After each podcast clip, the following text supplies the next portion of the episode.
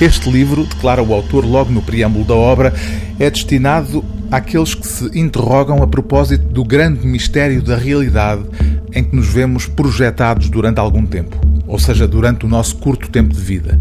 Hubert Reeves, o astrofísico canadiano que se tornou um dos mais famosos divulgadores científicos a nível mundial, reúne aqui um conjunto de meditações cósmicas. É esse, aliás, o subtítulo do livro. Meditações em breves fragmentos de prosa que constituem o banco do tempo que passa.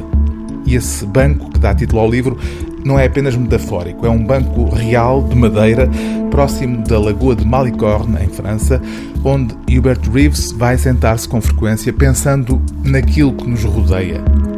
Ciência, filosofia e arte conjugam-se neste conjunto de reflexões em que o autor faz questão de dizer que nada é definitivo. Não me comprometo com a coerência nas minhas opiniões.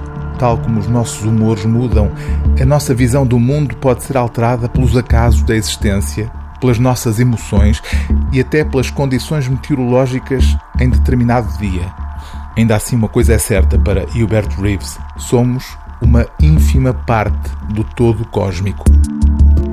Talvez nunca descobramos, escreve o astrofísico canadiano, em que momento os humanos começaram a questionar-se, a interrogar-se sobre a imensa abóbada celeste da noite, a especular acerca das distâncias que nos separam das estrelas e acerca das influências que elas poderiam ter sobre nós.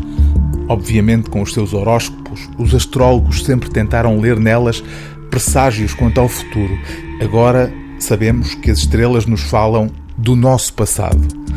É a mensagem da astronomia contemporânea. As estrelas são, de certa forma, as nossas muito longínquas avós. Somos poeira de estrelas. É esta a bela mensagem da astronomia contemporânea. O livro do dia TSF é O Banco do Tempo que Passa, de Hubert Reeves, tradução de Tiago Marques, revisão científica de Carlos Fiolhais, edição gradiva.